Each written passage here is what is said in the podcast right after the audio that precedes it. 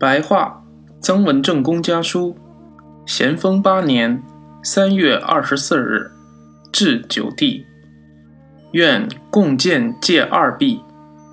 元府九弟左右，二十四日胡二等回接到弟弟十二日的信，知道一切，称誉为兄的长处虽不恰当，然而也足以使我快乐。为兄之所以郁郁不自得。是因生平办事有始无终，这次又草草去职，丧失威信，心里感到内疚。长傲多言两个弊病，以前世卿大夫的兴与衰，以及近来官场俘获的原因，未尝不是以这两个弊病为关键，所以愿意与各位弟弟一起见戒。弟弟能克服这两个弊病，却不能勤奋以图自立。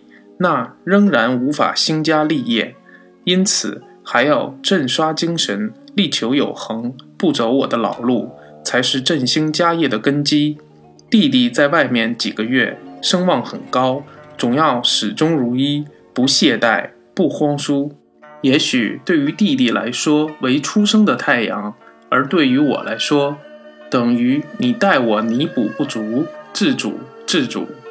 次卿奏赴浙江。令人看了生气，以刺青的坚忍不拔，应该有出头之日。而永公也算是天下的快人快事。弟弟劝我与左季高通通信，这次暂时不得空，准定在下次寄到你那里转交。这也是兄长傲的一个表现。弟弟既然提出来了，我岂敢还不改正吗？